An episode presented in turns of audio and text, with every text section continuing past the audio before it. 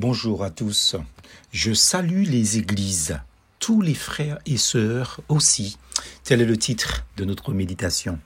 Je cite Galates chapitre 1er versets 2 et 3. Avec tous les frères et sœurs qui sont avec moi, je salue les églises de la Galatie.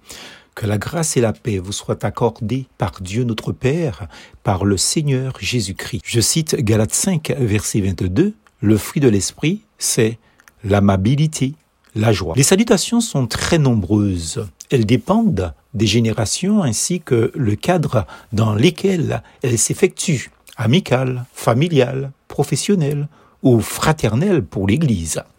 L'apôtre Paul non seulement saluait les frères et sœurs des églises primitives auxquelles il s'adressait, mais il associait ses compagnons d'œuvre. Quel homme aimable et gentil devait-il être Quelle politesse Êtes-vous gentil? Non pas selon vous, mais selon votre entourage. Ou vous vous êtes laissé piéger par la conformité au monde présent. Romains chapitre 12, versets 1 et 2. En vous comportant comme les gens des derniers jours. De Timothée chapitre 3, verset 1.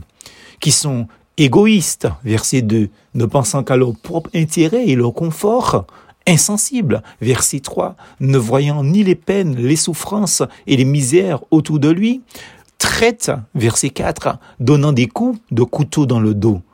Parce que hypocrites, ils ont l'apparence de la piété, verset 5. Rien à voir avec le croyant authentique, qui était l'homme de Dieu, l'apôtre Paul. Soyons bons dans un monde mauvais, bien-aimé. Oh mon Dieu, nous ignorons le pouvoir du sourire dans notre entourage. Tenez, lisez cette petite histoire transmise par un ancien pasteur que j'ai rencontré une seule fois dans ma vie. Une dame, disait-il, traversant le hall de la gare, fut abordée par un homme d'âge mûr. Excusez-moi, madame, la liberté que je prends de vous adresser la parole. Je voudrais vous remercier. De quoi? Voici, pendant des années, je poinçonnais les billets là-bas. Vous descendiez du train tous les matins et vous me disiez un petit bonjour accompagné d'un sourire amical qui me faisait un grand bien. Je me disais, comment se fait-il que cette dame, qui doit connaître les mêmes épreuves que chacun de nous, puisse toujours avoir le sourire? J'aimerais bien connaître son secret. Un jour, j'ai vu dans votre main un livre que j'ai immédiatement reconnu pour être la Bible. J'en ai entendu parler comme d'un livre profond et je pensais que j'y trouverais peut-être le secret de votre sourire. J'en achetai donc une et me mis sans tarder à la lire. Par cette lecture, je fus gagné à la foi et à Jésus-Christ qui est devenu mon sauveur. Je comprends bien à présent la raison de cette égalité d'humeur qui m'étonnait.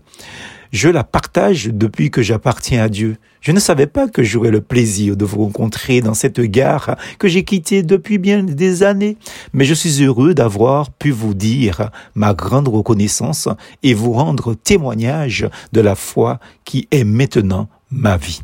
Fin de l'histoire. Amis auditeurs, ne l'oublions pas. Le fruit de l'Esprit Saint, c'est la joie. Galates chapitre 5 verset 22.